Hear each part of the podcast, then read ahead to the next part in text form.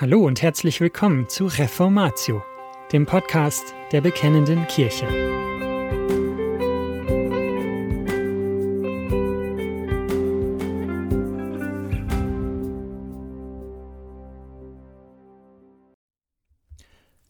Wortverkündigung zu 1 Timotheus 3, 14 bis 15 von Jürgen Burkhard Klautke, gelesen von Boris Giesbrecht.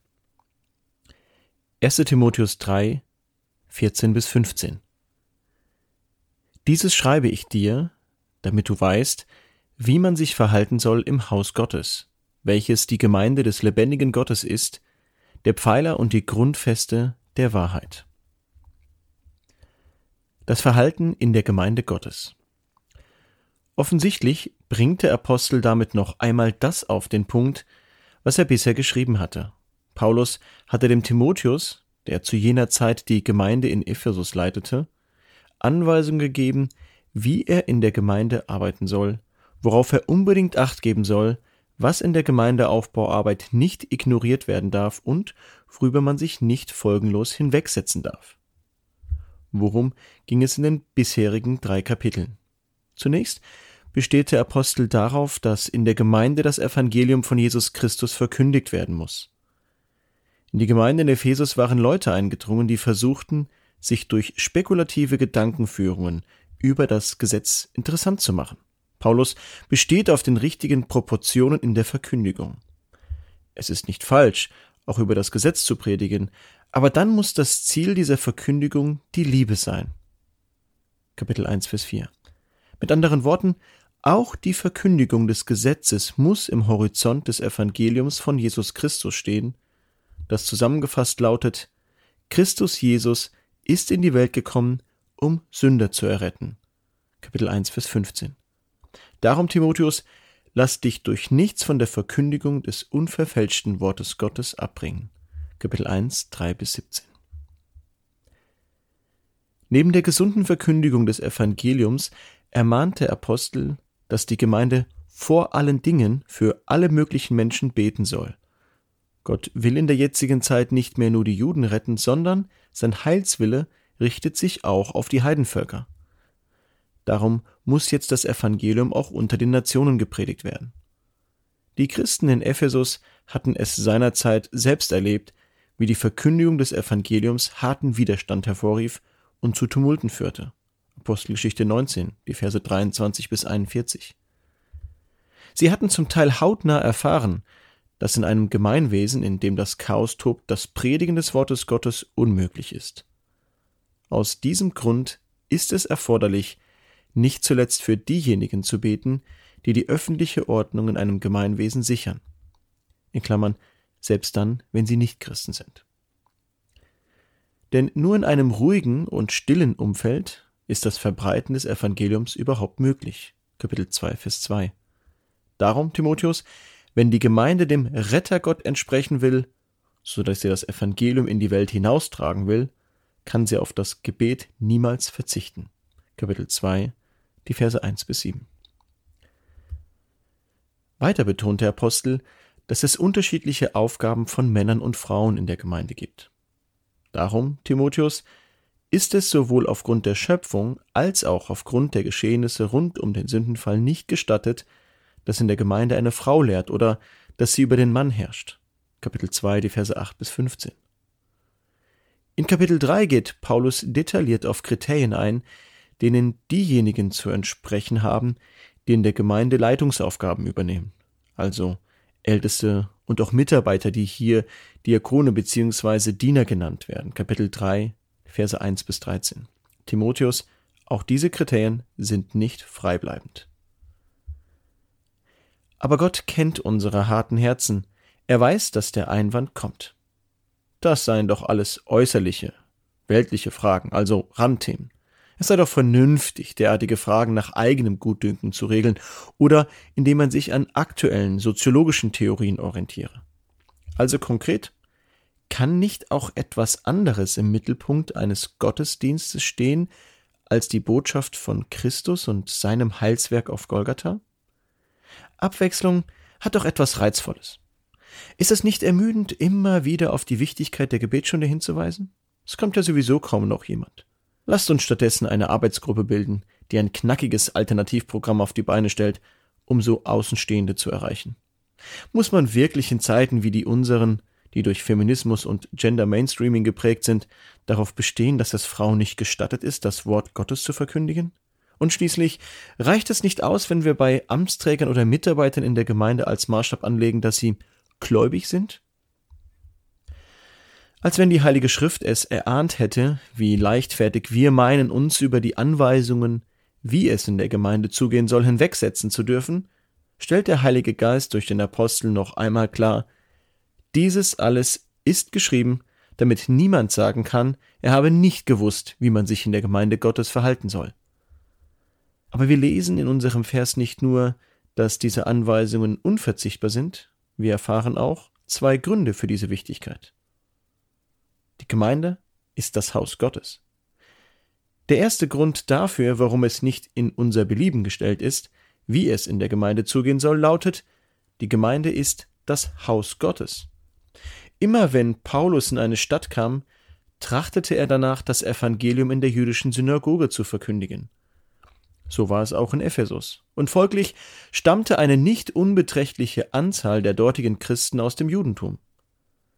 Als diese Christen hörten, dass die Gemeinde das Haus Gottes ist, kam ihnen vermutlich der Tempel in Jerusalem in den Sinn. Das war der Ort, an dem sie einst vor das Angesicht Gottes getreten waren. Der Vorläufer des Tempels, die Stiftshütte, wurde darum sehr häufig Zelt der Zusammenkunft genannt. Interessant aber ist, dass wir zum ersten Mal in der Heiligen Schrift vom Haus Gottes in einem ganz anderen Zusammenhang lesen. Als Jakob auf der Flucht vor Esau unterwegs zu seinem Onkel Laban in Haran war, übernachtete er einmal an einem ihm unbekannten Ort. In jener Nacht erblickte er im Traum eine Leiter, auf der die Engel Gottes auf und abstiegen. Gott erschien diesem Flüchtling und gab ihm gewaltige Verheißungen. 1. Mose Kapitel 28. Als Jakob erwachte, bekannte er, wahrlich, der Herr ist an diesem Ort, und ich wusste es nicht. Und er fürchtete sich und sprach, Wie furchtgebietend ist diese Stätte. Hier ist nichts anderes als das Haus Gottes, und dies ist die Pforte des Himmels. Jakob nannte diesen Ort deswegen Haus Gottes, weil Gott sich ihm hier kundtat und ihn seines Bundes durch die gewaltigen Gnadenverheißungen versichert hatte. Es war die Pforte des Himmels, so dass ihm dieser Ort furchtgebietend war. Im Neuen Testament lesen wir, dass nun das Haus Gottes nicht länger ein spezieller Ort oder ein besonderes sakrales Gebäude ist. Vielmehr ist überall dort das Haus Gottes, wo Menschen im Namen Jesu zusammenkommen. Das heißt, dort, wo das Evangelium, das Wort Gottes, in der rechten Weise gepredigt wird, wo man sich vor dem dreieinigen Gott zum Gebet vereinigt, wo die Schöpfungsordnungen nicht ignoriert werden und die von Gott gegebenen Ämter recht beachtet werden. In dem Brief, den Paulus der Gemeinde in Ephesus geschrieben hatte, hatte er es folgendermaßen formuliert. Die Gemeinde, das ist die Wohnung Gottes im Geist. Epheser 2, Vers 20. Wenn der Apostel an der uns betreffenden Stelle die Gemeinde als Haus Gottes bezeichnet, dann sagt er damit, die Beantwortung der Frage, wie man sich in der Gemeinde Gottes zu verhalten hat, ist deswegen nicht nebensächlich, weil die Gemeinde nicht uns gehört, sie gehört Gott. Sie ist nicht unser, sondern sie ist sein Haus.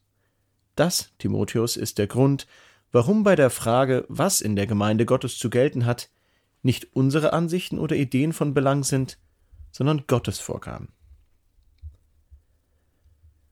Die Gemeinde ist der Pfeiler und die Grundfeste der Wahrheit. Bereits das erste Argument könnte vollkommen ausreichen, um endlich zu verstehen, dass die in diesem Brief gegebenen Anweisungen nicht freibleibend sind, sondern verbindlich normativ. Aber gleich darauf erhalten wir eine weitere Begründung. Die Gemeinde ist der Pfeiler und die Grundfeste der Wahrheit. Manche Theologen haben diese Aussage so interpretiert, als würde es der Gemeinde Gottes zustehen, Wahrheiten zu produzieren. Zum Beispiel kann man hier auf das Traditionsprinzip im römischen Katholizismus verweisen. Der Papst sei befugt, auch dann Glaubenssätze, Dogmen aufzustellen, wenn sie sich nicht aus der Heiligen Schrift ergeben, aber gleichwohl in der Kirche verbreitet seien.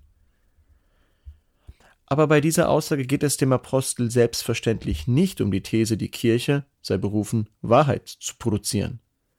Wenn wir die Frage formulieren würden, wer hier was produziert, lautet natürlich die Antwort, nicht die Gemeinde Gottes produziert die Wahrheit, sondern die Wahrheit produziert die Gemeinde. Die Gemeinde Gottes gibt es nur deswegen, weil sie aus dem Wort Gottes lebt. Aber um diese Thematik geht es gar nicht. Es geht schon deswegen nicht darum, weil der Apostel hier nicht die weltweite Kirche vor Augen hat, sondern weil er sich konkret an eine Ortsgemeinde in Ephesus wendet, mit allen Problemen einschließlich der Gemeindezucht.